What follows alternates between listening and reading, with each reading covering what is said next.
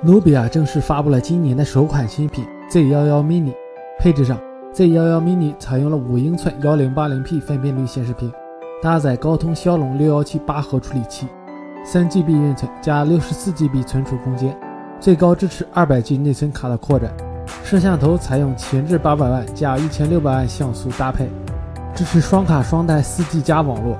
内置2800毫安时电池。搭载基于安卓5.1的努比亚 UI 操作系统，设计上运用了双面 2.5D 玻璃加金属中框的设计，颜值颇高，加入了背部指纹识别功能。乐视将在4月20日举行手机新品发布会，乐2、乐 Max 2都已经曝光，乐 Pro 2尚未透露信息。乐 Max 2此前已低调现身，现在 JFX Bench 数据库出现了型号为 X820 的新设备。应该就是乐 Max 2，乐 Max 2采用5.7寸两 K 屏幕，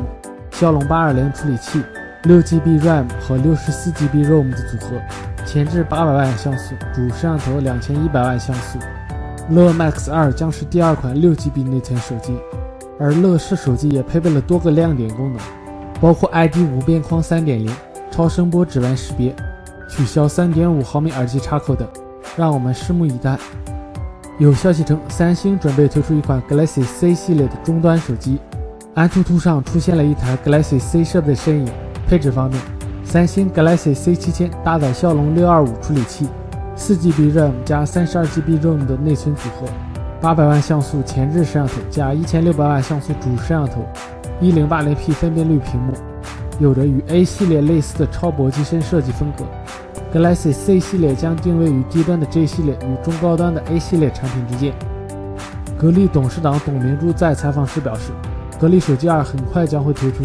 定价在三千元左右，搭载骁龙八二零，将是全球最好的手机。今天，董明珠在微博上发出了一张格力手机二的图片，并表示这是目前唯一的公开照片。从照片来看，该机采用圆润的造型设计，机身顶部和底部有金属隔断条。摄像头位于机身背部的中间位，摄像头下方有一颗双色温闪光灯。格力手机二的设计，你觉得如何？